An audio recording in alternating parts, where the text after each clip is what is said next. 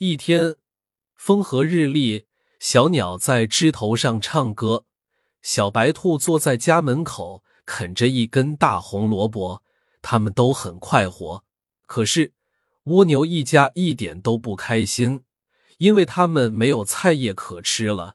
蜗牛妈妈递给蜗牛老大小蒙一根绳子，说：“家里没有菜叶了，你去采一些吧。”小萌看着饥饿难忍的弟妹们，心里一阵刺痛，就满口答应了。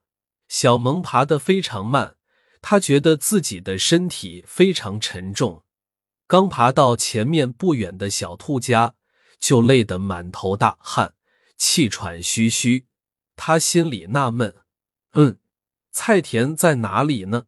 看来这个地方没有菜田。”小萌想到这儿。就动身回家了。刚到家，蜗牛妈妈见他双手空空，问：“菜叶呢？”找不到。小萌回答：“我昨天才看见对门的胖蜗牛阿姨从菜地捡了一大捆菜叶回家呢。你再去找一找吧。”蜗牛妈妈说：“这次，小萌决心一定要找到菜叶。他爬呀，爬呀。”爬过了小兔家，不远处一片草绿吸引住了小萌。他上前一看，呀，是白菜地。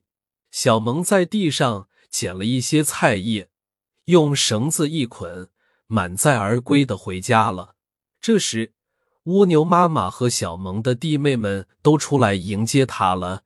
他们吃了一顿丰盛的晚饭。做事要坚持到底，才能成功。如果半途而废，那就太可惜了。